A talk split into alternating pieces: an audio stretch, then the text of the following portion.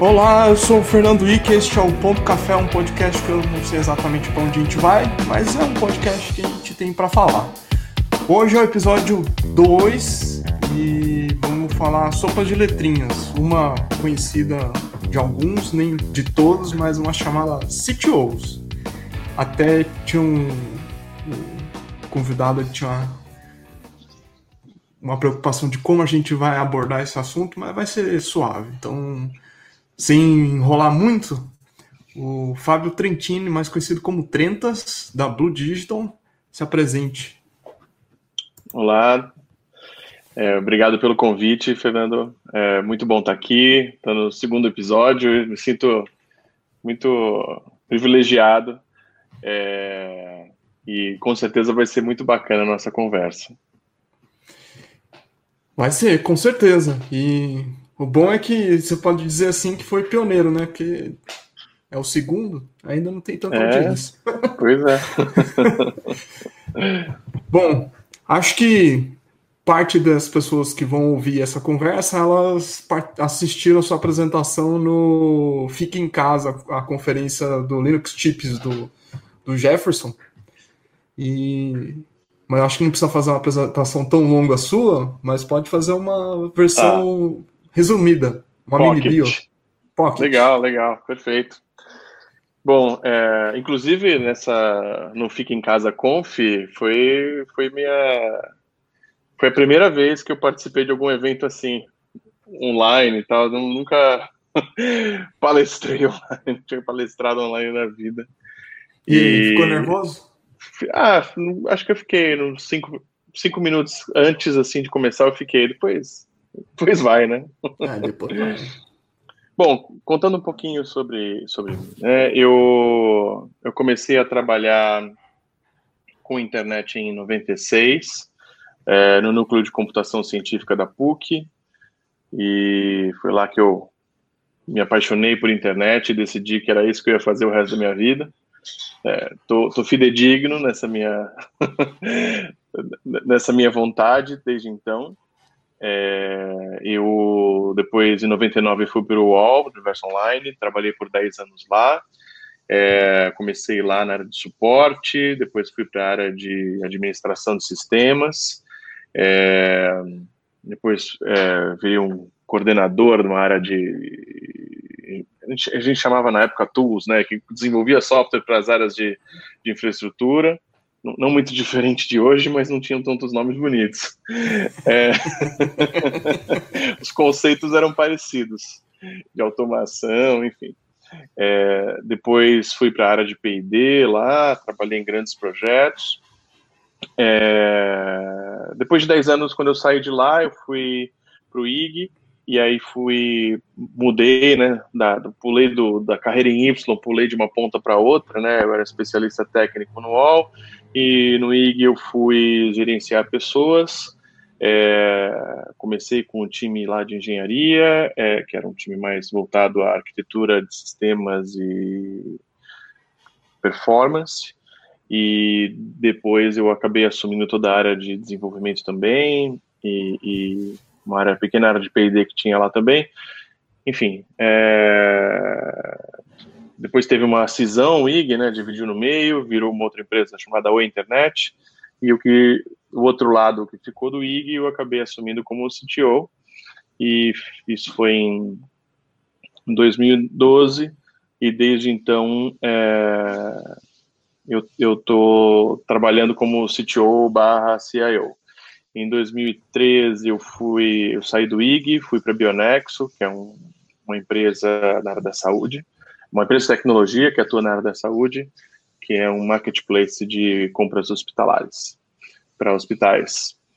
E mais recente agora, é outubro de 17, eu concluí meu ciclo na Bionexo e abri uma empresa com sócio, abri a Blue Digital, é, que é hoje a Blue Digital é uma empresa de consultoria de transformação cloud native, e também um venture builder de construção de novos negócios sob encomenda, negócios digitais.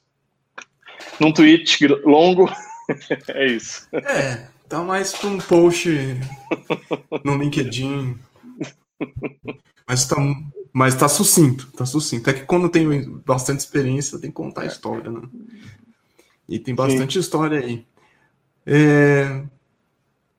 Trentas, o que que, o que que é a sigla CTO? CTO é Chief Technology Officer, né? Então, é, a princípio é o, é o número um de uma empresa de responsável pela área de tecnologia. E, desculpa. E, obviamente, dependendo do tamanho da empresa, você tem é, outras funções de gestão e de, é, de comando abaixo também, né? Então, isso é muito sensível ao tamanho da empresa. Tem muita confusão que o pessoal faz oh, sobre CTO e CIO. É, você consegue identificar o que, qual é o papel em, em um papel do outro? Claro. É... Bom, essa é uma boa pergunta mesmo, que tem realmente sempre tem uma confusão, né? Ah, o cara é CIO, CTO. Então, CTO, como eu falei, né? Technology Officer. E o CIO é o Chief Information Officer. É... Tradu tradução dos dois ali não faz, não faz muita, né? Mas como que funciona? Normalmente, em empresas é, que não são nativamente digitais, ou não é uma empresa de tecnologia, quando tem aquela área de, de TI mais corporativa, é, aonde ela é simplesmente um meio e não o um fim, né? é, você tem um papel de CIO. É, e aí empresas que, que onde tecnologia é, é estratégico, né, é, é, parte do negócio, normalmente é, é colocado o CTO. Algumas empresas, elas acabam tendo os dois papéis, mas aí fica uma, normalmente é uma separação, ah, o CIO cuida mais de governança, infraestrutura, é, contratos, é, uma coisa mais processual, assim. E o CTO acaba indo mais para a área de P&D, construção de produtos digitais. Mas não existe é. uma regra, né? Não existe não. uma regra, tipo, é, varia muito. E acho que a gente ali na frente vai falar sobre como como é e, e quais o que, que a pessoa precisa fazer se ela para se tornar um uhum. um CTO, mas o que seria, quais são as principais responsabilidades de um CTO? Acho que essa pergunta é meio ruim, porque é, no fundo, dependendo da, do tamanho, como você falou, elas, o, o, perfil do CTO pode ser um pouquinho diferente, né? É. Eu acho que, é, com certeza, né, isso varia muito da idade da empresa e do tamanho da empresa é, e do mercado que a empresa atua. Né? Mas, no fundo, ser o CTO é ser a pessoa que, no final das contas, é o responsável pela área de tecnologia de alguma forma. Né? É, se você é uma empresa, uma startup que acabou de nascer e você foi chamado para ser o sócio e CTO, basicamente seu papel vai ser codar o dia inteiro. que é bem diferente se você é CTO de uma empresa de, né, que tem mil pessoas abaixo de você. É, então muda muito, né? Mas acho que a responsabilidade principal é essa: é fazer com que a área de tecnologia da empresa atenda os requisitos de negócio, ou se não, é, é, sendo o próprio negócio, né? É, fazendo ela prosperar. Naquele, naquele tempo específico, né? Porque se a empresa é pequenininha, então, como você falou, a pessoa tem que escrever código, tem que meter a mão na massa. É. É, a parte de gestão propriamente dita, ele vai fazer bem menos do que ele faria numa empresa de mil pessoas ou mil pessoas abaixo. É, as habilidades são um pouco diferentes, apesar de o, o direcionamento ser o mesmo, como você mencionou, não é? Sim. Sim, e, e, muito provavelmente um CTO de uma startup não está preparado para uma empresa que tem mil pessoas na área de tecnologia e vice-versa. Isso, isso é muito interessante, né? Não é que um é melhor que o outro, são papéis diferentes, são necessidades e skills diferentes que são demandadas, dependendo do, do, do tamanho da empresa. Então, isso é uma coisa interessante também. Mas acho que uma das habilidades importantes é, é, de um CTO em qualquer uma delas é a parte de comunicação, né? Ah, sem dúvida. É, comunicação com é, líderes, pares e subordinados, né? É, no final das contas, é, é essencial você ser um bom comunicador e negociador. E negociador. Essa parte é mais difícil. É verdade.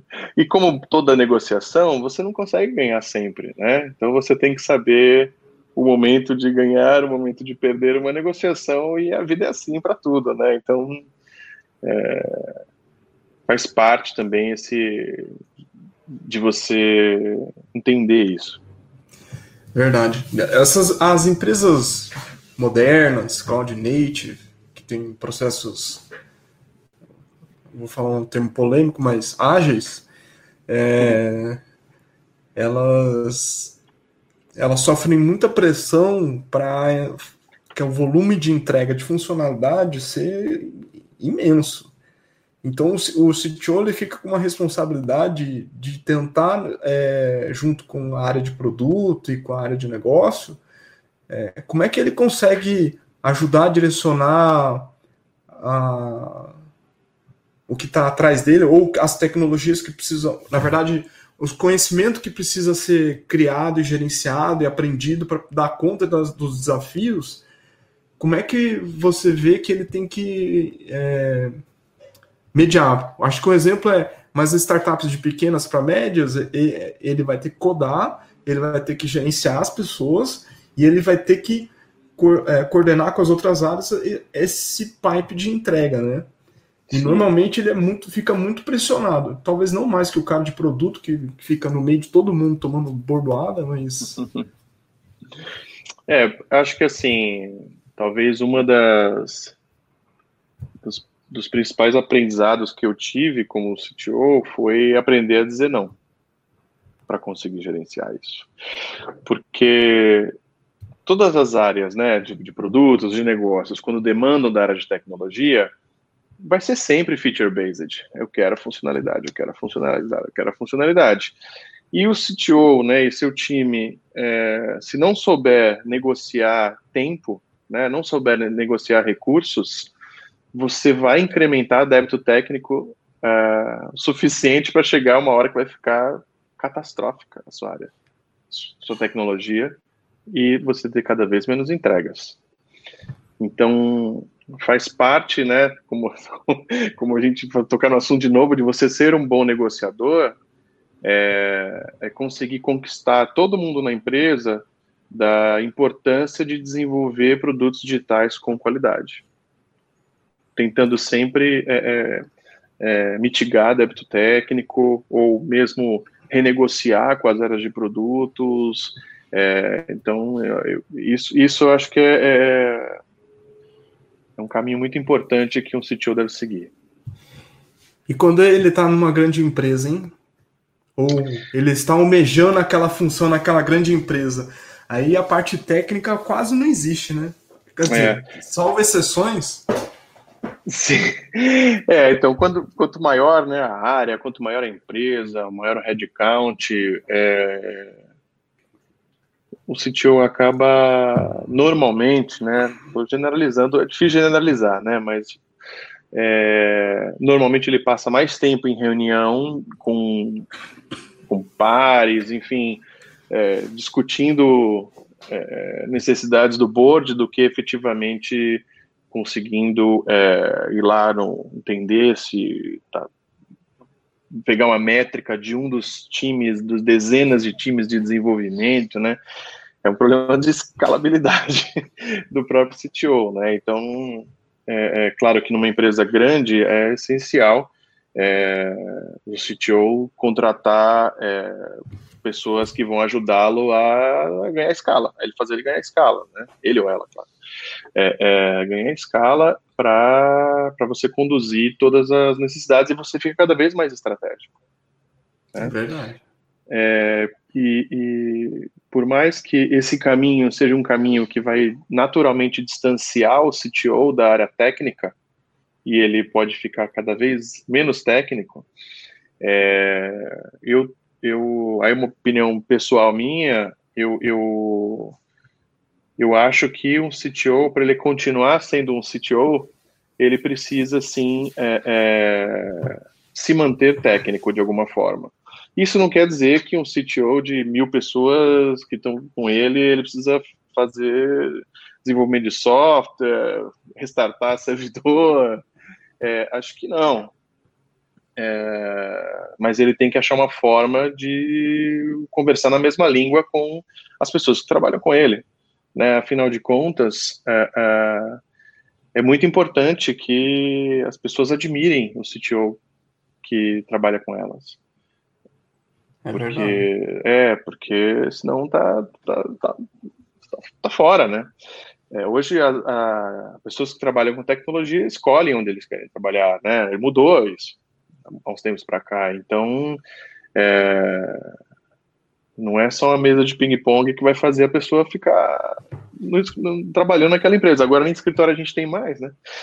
É verdade. Não dava nem para ser mais mesa de ping-pong. O cara tem que ser jogo em rede no máximo. Mas olhe lá.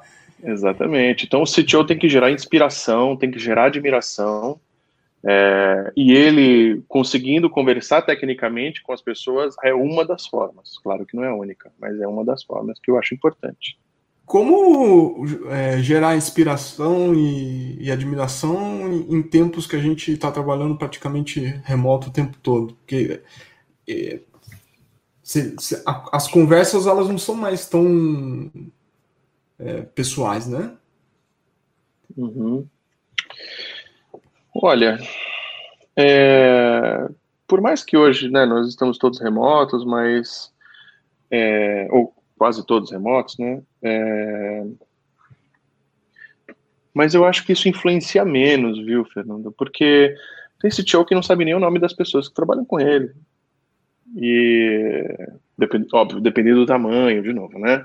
É, da, da do, do, time e tal, mas é, eu acho que a gente tem ferramentas suficientes para você conduzir o trabalho de, de gerar é, é, de gerar inspiração, de gerar admiração, é, mesmo remoto, assim, eu não, eu não vejo que isso hoje é um impeditivo para você conseguir manter é, um time saudável como, como, como equipe, como área.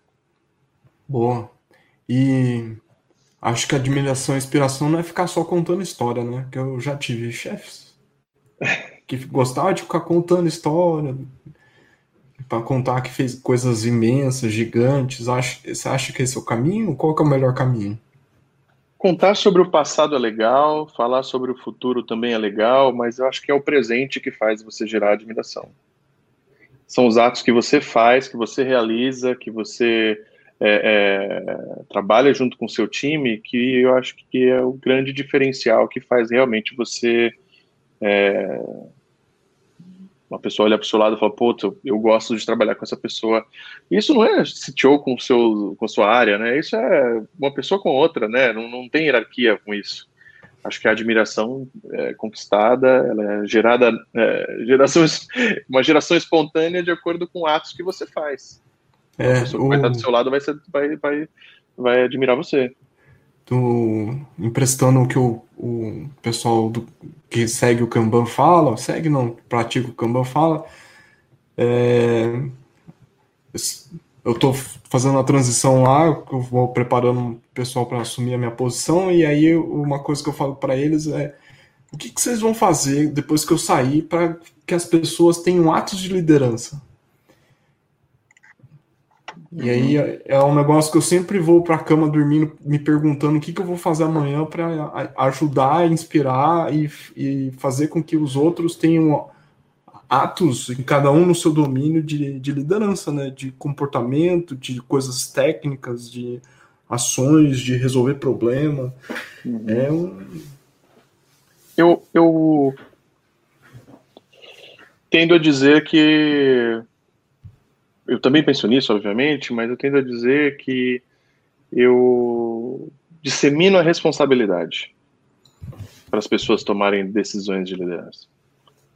as pessoas quererem é, resolver os problemas é, de uma forma mais proativa, é, faz e as pessoas crescerem.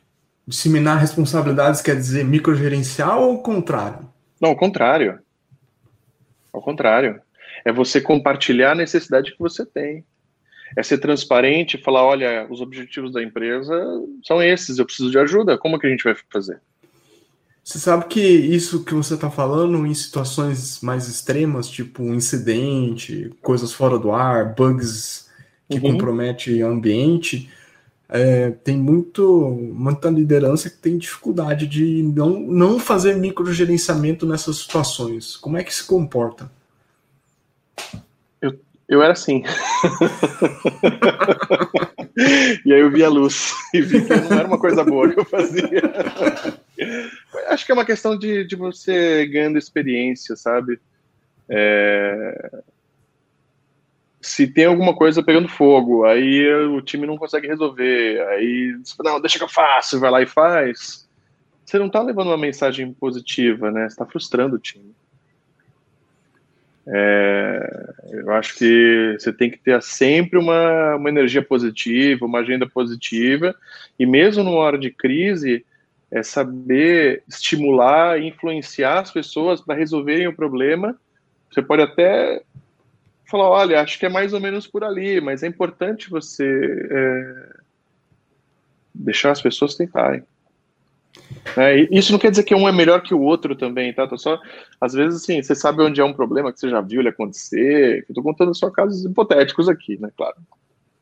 E aí, nesses casos, gente, compartilhar a responsabilidade também é, é tá junto na hora do fracasso, né? Como Exato. no sucesso. Exatamente. Porque, no fundo, assim, né, uma reunião de board de diretores, o CTO vai lá levar seus resultados. Eles podem uhum. ser bons, podem ser ruins.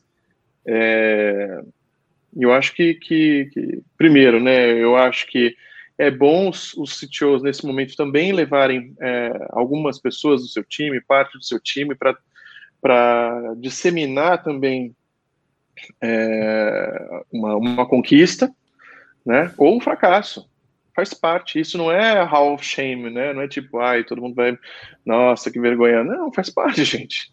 Faz é, parte. Né? Então, é aquela coisa, né? Tem, eu vejo, assim, é, alguns colegas que acabam super protegendo o time da pressão das áreas de negócio, deixa os caras numa bolha. e aí, vira e aí vira Disneylândia, né? Porque aí o cara não tem comprometimento. É, não tem comprometimento com prazo, não tem comprometimento com, né, de, de, de, com as entregas que precisam ser feitas. E por quê? Porque o cara vive lá no, no Disney World. E não, essa não é, a ver, não é a realidade, né? Tem até uma questão que é polêmica, né? Desculpa, só para concluir, com relação, né? Ah, ágil não tem prazo, ágil não tem prazo. É, é, não tem nada a ver. não tem nada a ver, né? É, concordo. Né? Então, para mim, isso é muito o efeito da bolha, sabe? É, isso e, e também o, uma coisa que acho que é, isso complementando o que você está falando, né? Isso também não quer dizer que você não possa ser duro em, em momentos que tem que ser duro, mas duro sem perder a ternura, não, como diria um, uma pessoa que hoje seria execrada se tivesse viva. Sim, sim. É, no, eu, eu, eu, tive um CTO que eu gosto muito dele, e ele sempre falava uma frase é, que eu sempre guardei, eu sempre repito. É, ele sempre falava assim, Trentas, é, se você não tomar uma decisão, alguém pior que você vai tomar, no caso, eu. Né? Então, é mais ou menos isso, né? Então, assim, pô, ele dava toda. Cara, escolhe, decide, faz a coisa acontecer, resolve o problema de negócio. Mas se você não resolver, eu vou resolver por você, de alguma outra forma. E não vai ser legal, você não vai gostar. Né? Então, é, no fundo, é assim, se, se, de volta aquela questão da, da disseminando a responsabilidade, né?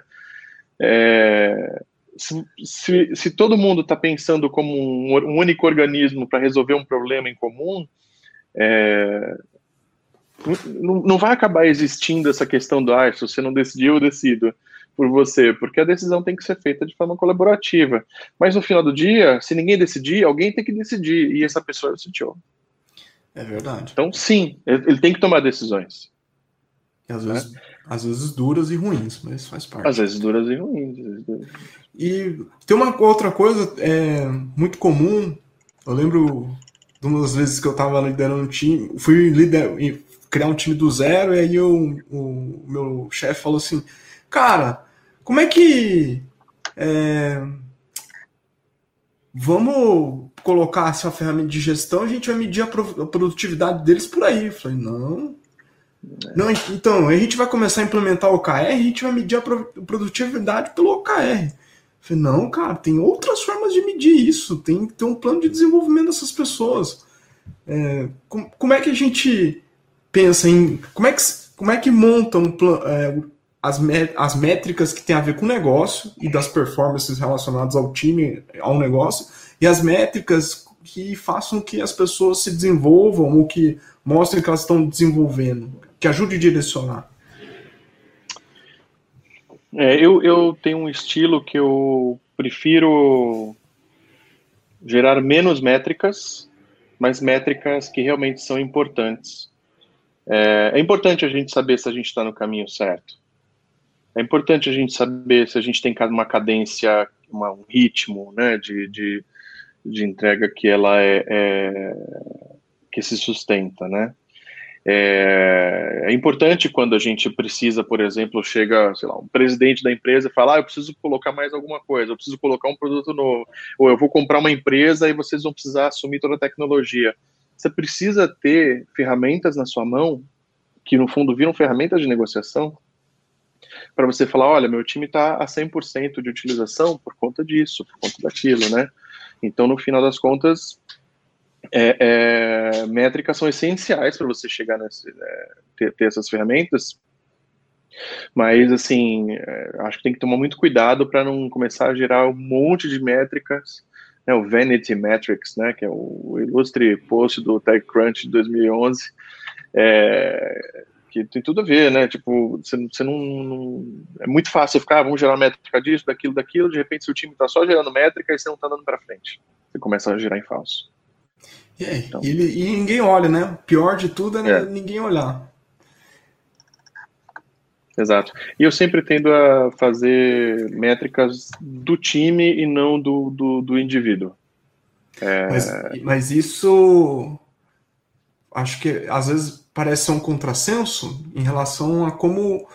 É, porque também tem gente que olha processos e métricas e fala assim, cara, processo é tudo, mas as pessoas, segundo o Agile surrado, as pessoas são mais importantes, né? É. é eu acho que assim, para você atingir os seus resultados, você não tem que olhar os processos, você tem que olhar as pessoas e fazer com que as pessoas atinjam os resultados para você. É, esse é o. Pelo menos esse, esse sempre foi o meu, meu estilo. Então, a gente coloca muito os processos né, muito mais orientado é, nos projetos, nas construções de software. Mas o cuidado que você tem com as pessoas, aí é no indivíduo e não no grupo. Né, você tem que estar constantemente é, é, cuidando do, do, seu time no, no indivíduo.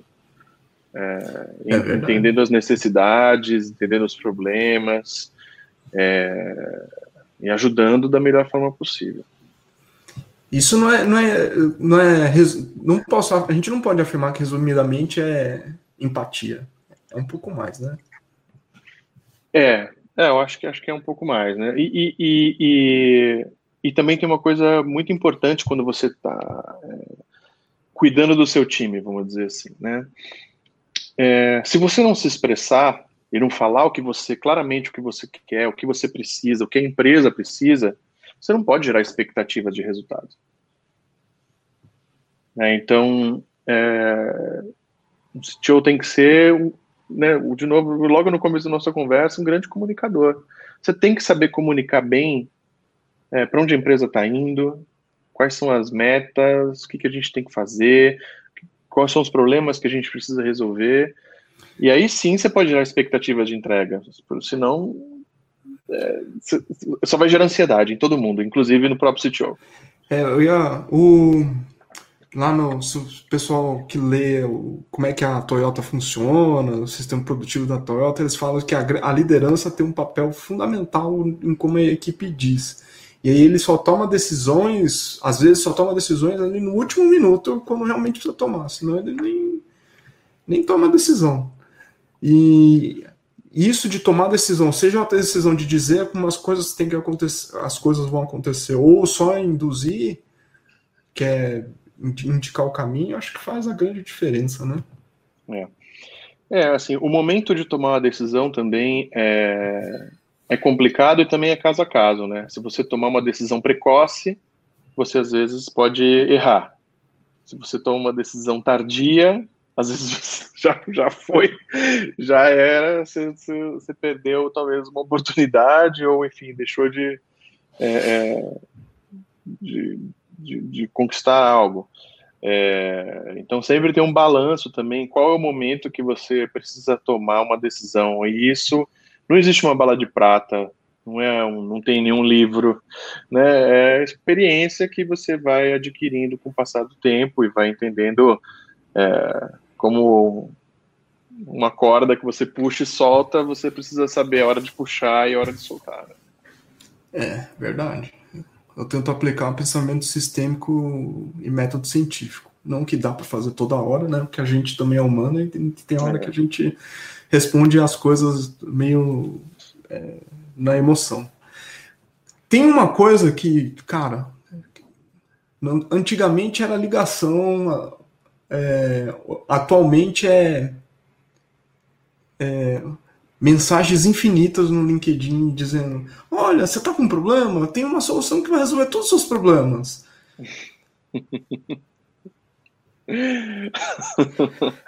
Sim, eu, eu, eu, eu tô, tô, ligado. Como é que lida com isso, né? Porque é, fornecedores de, de uma empresa eles são, são, super importantes, porque no final das contas são parceiros de negócio. E geralmente é uma enxurrada, porque as pessoas também estão tentando o seu lugar ao sol, tentando vender suas claro. soluções e, e, e, fazer a gestão disso, e além de todo mundo quer falar com você porque quer priorizar as coisas no dia a dia na empresa que você trabalha, né? Porque todo mundo tem quer também suas demandas atendidas, tudo é prioridade. Como é que lida com tudo isso? Olha, eu, eu no meu caso, eu faço de tudo para responder a todos, mesmo que seja não obrigado. É, hoje em dia é muito fácil você não querer responder uma pessoa, você simplesmente deixa para lá, a pessoa fica lá tentando, tentando, tentando, uma hora ela desiste. É,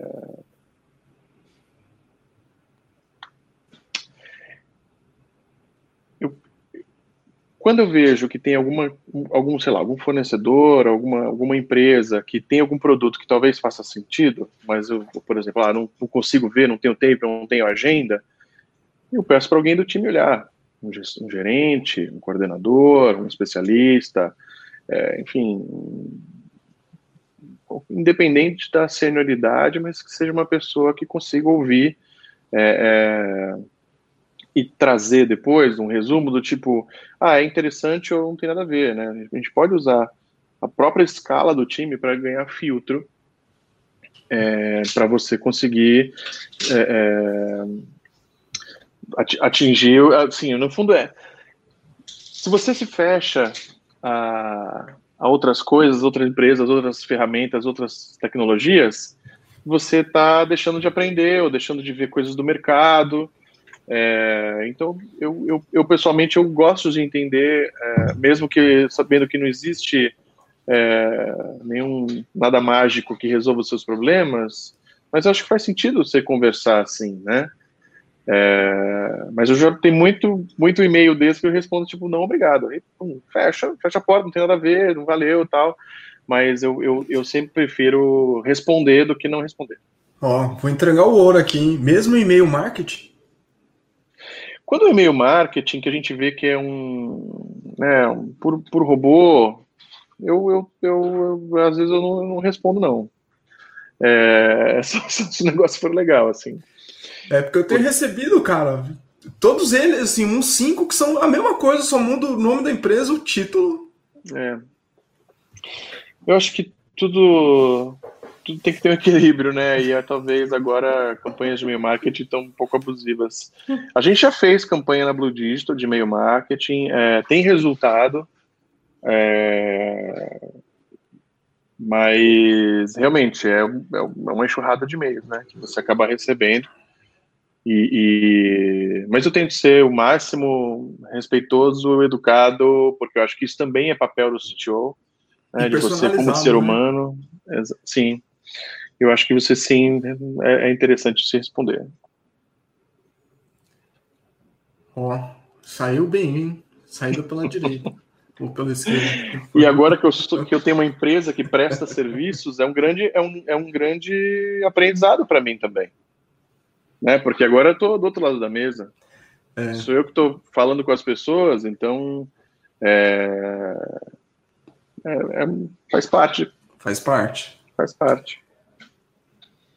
O, acho que. Não, mas fala de você, você também. Como é que como você faz? Cara, quando eu percebo que é robô, eu, eu não respondo. Geralmente uhum. eu respondo mesmo para dizer não aqueles que é, têm o, cap, o, o, capricho de fazer mais personalizado.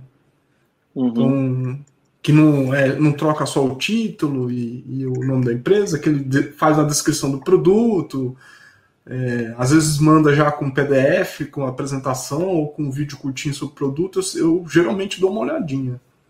E aí eu respondo. É. Você perde 10 segundos para responder, né? E, enfim. É verdade. Mas quando eu era no governo, não dava para responder, não, cara. Ah, é? Era 50 por dia. Sério, caramba.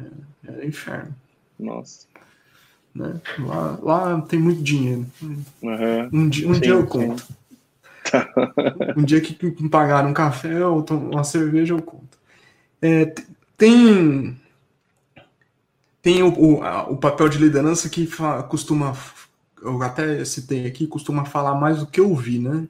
Gosta uhum. de contar história, contar a causa para ficar próximo das pessoas, mas acho que normalmente é o contrário, né? A gente mais escuta do que fala.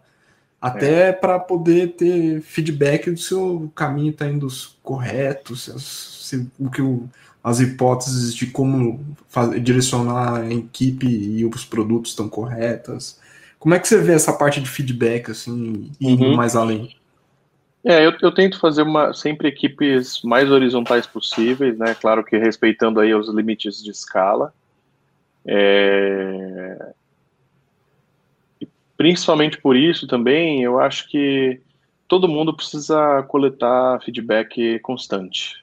Né? Independente se você é gestor, se você é, é, acabou de entrar na empresa, ou estagiário, começando sua carreira, é, eu acho que, que ninguém, ninguém sabe tudo, é, todo mundo tem, é, é, tem que ser humilde e acho que coletar feedback faz, faz as pessoas aprenderem umas com as outras é, e eu gosto muito de também fazer isso com as pessoas que trabalham diretamente comigo. É, assim, eu, eu, adoro aprender, todo dia eu aprendo algo novo, quero continuar assim, e, e eu aprendo com todo mundo, com, com o presidente ou o estagiário, não importa muito, na verdade, é, o grau de hierarquia, mas é, isso eu prezo muito nas, minha, nas minhas áreas, assim, quando eu monto as áreas, assim, da gente sempre trocar feedbacks entre si.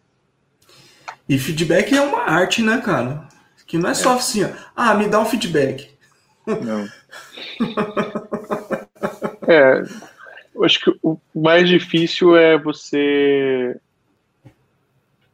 receber um. Assim, o mais difícil é quando você recebe um feedback negativo que não é construtivo. Né? Uhum. Que esse não é. Esse não deveria existir. Mas às vezes acontece, né? Até porque é... se a pessoa vem de um lugar diferente que nunca passou por isso, né? A gente tem um processo de educar ela, né? Ela... Exatamente. É, e, e, a gente consegue educar as pessoas a transformar um feedback negativo em construtivo, e aí vira de novo uma agenda positiva, né? É, é, que faz com que as pessoas te ouçam efetivamente, porque senão você só vai gerar sentimentos ruins, bad things. Né? É. então, é, é, e acho que, que isso também vem, né? Até vou dar mais um, falar mais uma, uma, um ponto importante aqui é, sobre bad things é que eventualmente acontece um problema no board da empresa que chega uma pressão violenta em cima de você e obviamente todo mundo é ser humano, né? Todo mundo tem emoção. Né? Essa questão do ah, não, meu pessoal, meu profissional, eu separo. Ah, legal, mas você é um ser humano que você tem emoções. Isso aí você não consegue tirar todas as suas emoções do seu ambiente de trabalho tem algum momento que você vai tomar uma pressão muito forte, uma invertida, que você vai ficar nervoso, vai ficar irritado, né? É... E eu mesmo já fiz isso, eu já vi muitas pessoas fazerem também, de olhar para o time e canalizar toda aquela energia que você cap capturou de uma reunião que você acabou de sair, que você está até zonzo, e você descarrega aquilo no time, né? É... Isso é muito negativo. Né? É... E o que minha sugestão o que fazer com isso é sai para dar uma volta, alivia, cada um faz um jeito, né? Faz um yoga, medita, enfim, volta ao normal e depois, porque às vezes, normalmente quando vem uma pressão dessa, vem, ah, não, para tudo, muda, muda aquilo, ou demite não sei o que lá, ou faz, sei lá, alguma coisa que não é boa, né? E então eu acho que você tem que primeiro voltar ao seu controle para depois passar é, e mo mostrar sim que tem um problema, mostrar sim que tem pressão, não esconder que existe, mas você não não chegar rosnando na sua área que o pessoal né, não tá vai, vai, vai, soar muito ruim, né?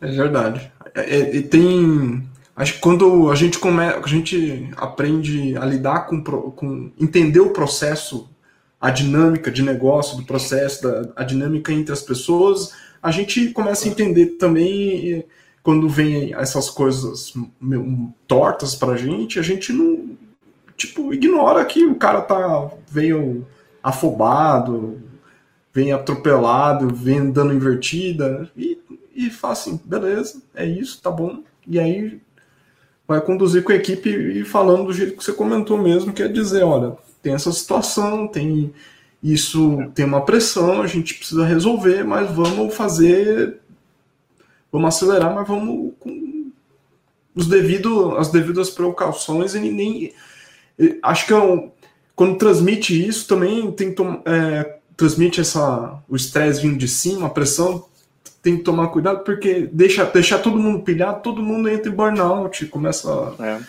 sofrer psicologicamente, a saúde mental vai lá para baixo. Principalmente por uma constante.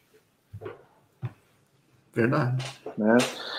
É, acho que faz, faz parte da, do papel de um CTO é, é, que tem normalmente uma forma de trabalhar diferente dos outros heads da empresa, que uma empresa, estou falando uma empresa modernona que já nasceu digital, estou falando uma empresa talvez um, um pouco mais antiga, né, que tem é, é, pessoas que não, não trabalharam nesse modelo diferente que a gente trabalha hoje, é, é, eu acho que um dos papéis do CTO desse tipo de empresa também é conquistar os seus pares, para mostrar que existem formas diferentes de você liderar times e que não é tão comando-controle e coisas do tipo, que mas você só consegue realmente provar com dados, né? Mostrar é, é a transformação que você faz dentro das empresas. Aliás, essa semana eu mostrei para parte do, do, da equipe e eu vou mostrar isso parte do board semana que vem que 60% do tempo da equipe é trabalho não planejado. Pois é. como, é. como gerenciar isso, cara? É.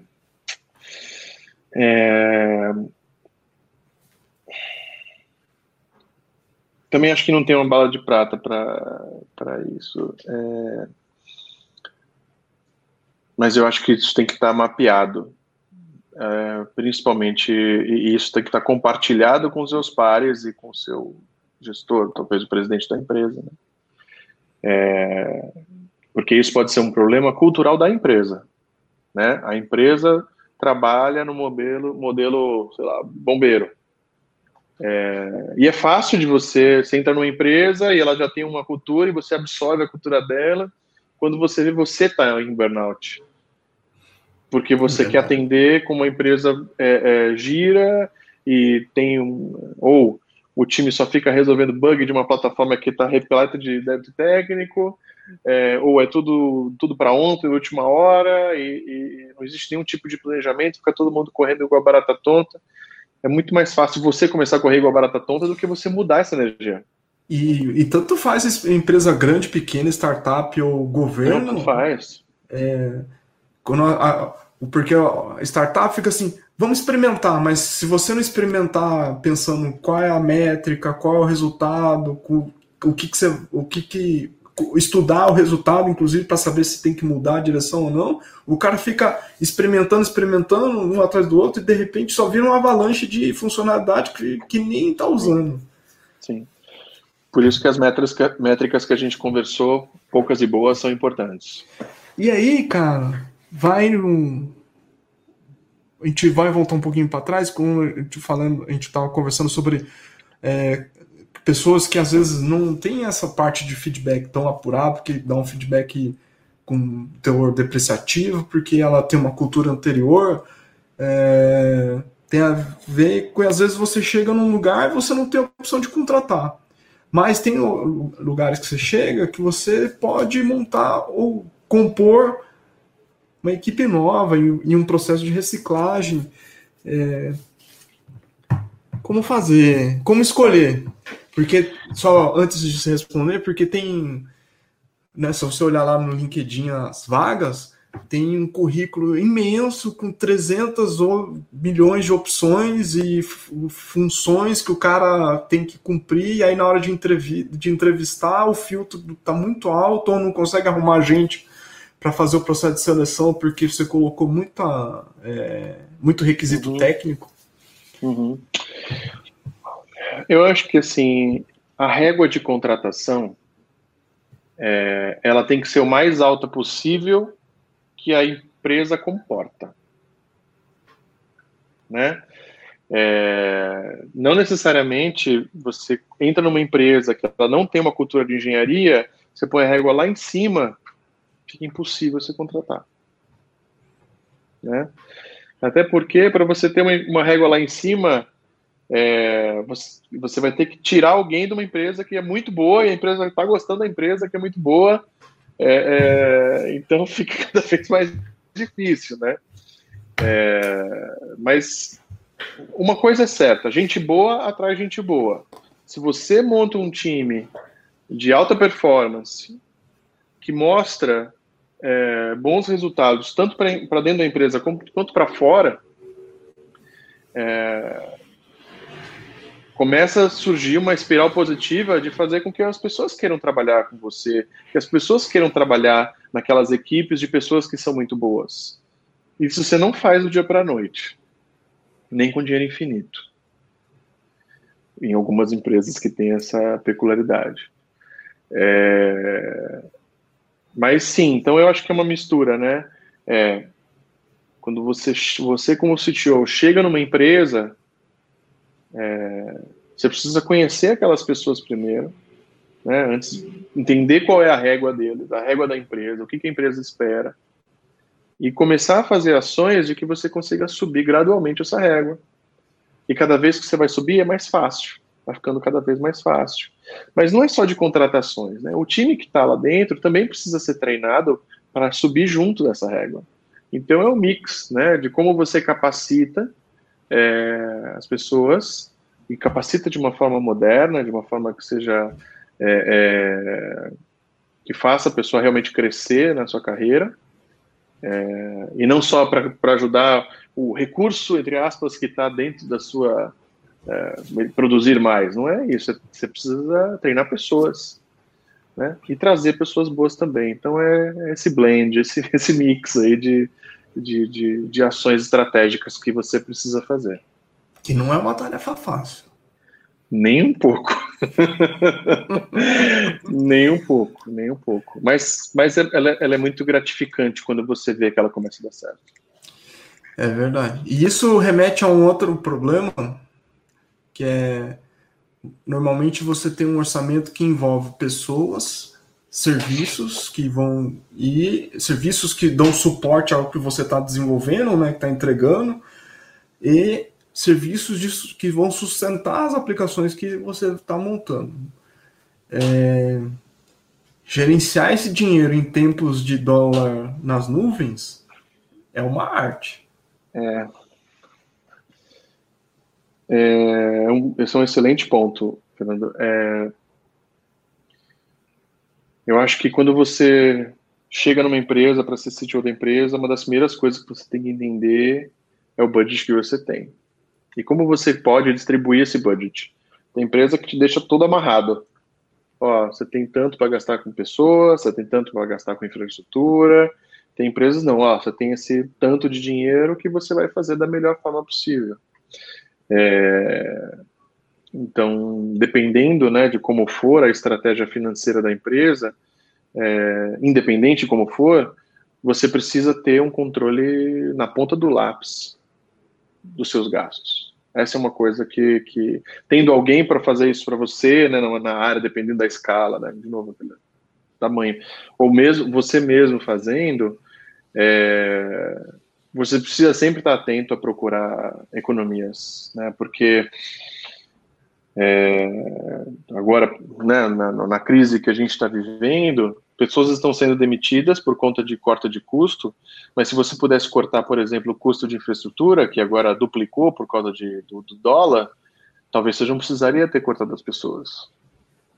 É, então, é, é, é, muito importante você ter um bom controle e também disseminar a responsabilidade de custos, principalmente de OPEX, né, de despesas operacionais para os seus times.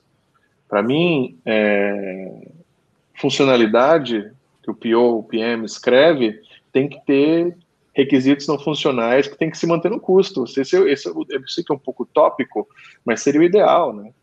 É, porque isso tem a ver com performance. É, qual... e segurança, né, que geralmente é relegada a terceiro, quarto plano. É, pois é, pois é. É, segurança é um outro tema que, é, que, que, que realmente é, é, é, crítico mesmo. É, mas eu acho que é, é, custos, né, controle de custos, todo mundo tem o seu controle de custos dentro da sua casa. A gente sabe o quanto a gente pode comprar, porque a gente vai no supermercado, né, todos os nossos, os nossos limites. Mas chega na empresa, né, naquele modelo bolha que eu exemplifiquei, Tipo, vamos lá instanciar a máquina, na, na, vamos instalar um cluster de Kubernetes. Uhul. É, legal, super bacana, né? Peer pressure, todo mundo faz, tem que fazer também. É, é, então, começa a ter um monte de tipo de tecnologia, um monte de coisa, e, e o, o, olhar do custo fica lá baixo, baixa prioridade, né? Então, eu acho que, como CTO, tem que inverter um pouco isso e dar a responsabilidade para o time de se manter nos custos que você tem que se manter.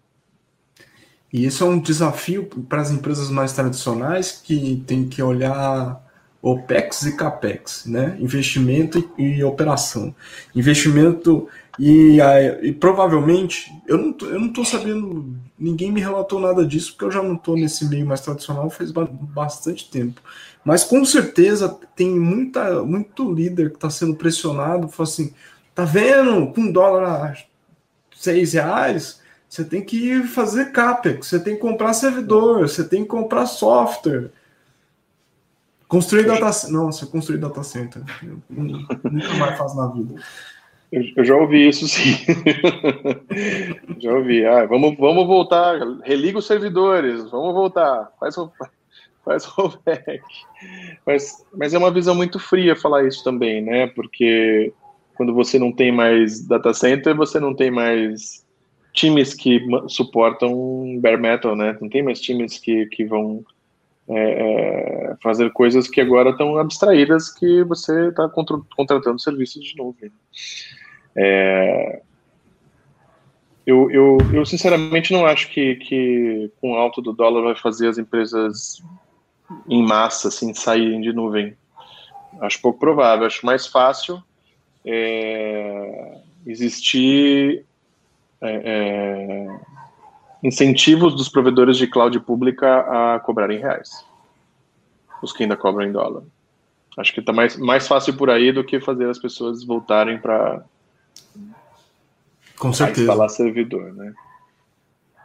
É, é... Isso faz com que a gente também é, faça, revisite é, os contratos com os fornecedores para uhum. repactuar, né?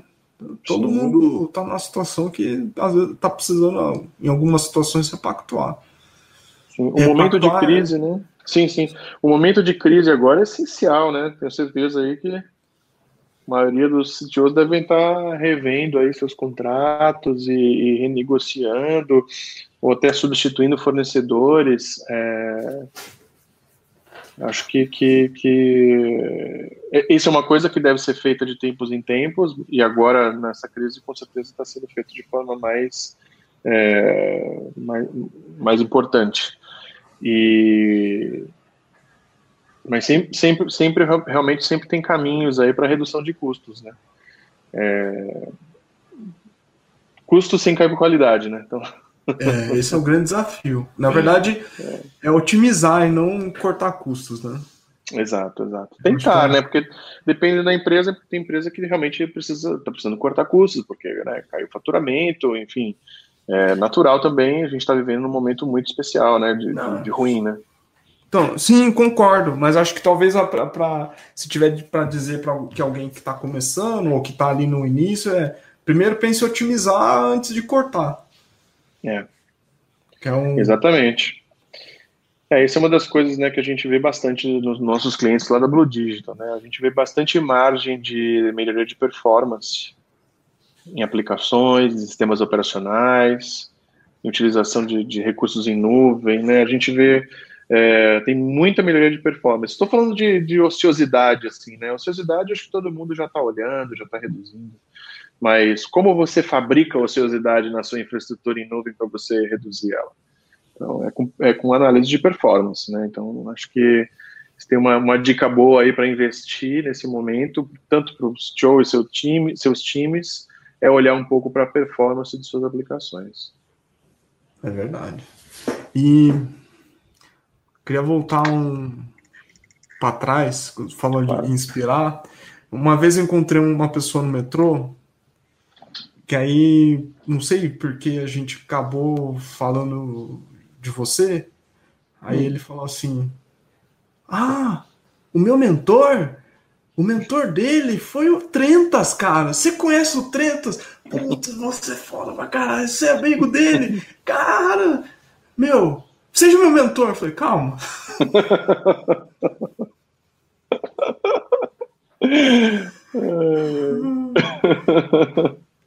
então acho que ó, nesses lugares aí, cara, deu certo, porque. É, né? Ele é falou legal, pra uma pessoa que ele mal, conhe... mal conhecia, ele falou isso. Que legal. bom saber, bom saber. Isso é, é, é muito bom ter feedbacks desse tipo, né? Da gente saber que tá no caminho certo. É, e o pior é que eu esqueci o nome da pessoa, mas se ela ouvir, ela vai lembrar. Então. Legal. É... Aí agora eu vou perguntar uma coisa que pessoal, mas que pode ser transportada pro, como dica. O que, que é mais difícil para fazer para um CTO? Mais difícil. Hum...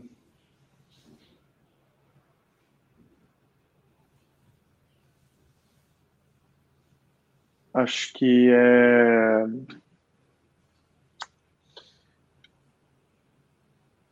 Mais difícil é tomar decisões quando a empresa está diminuindo.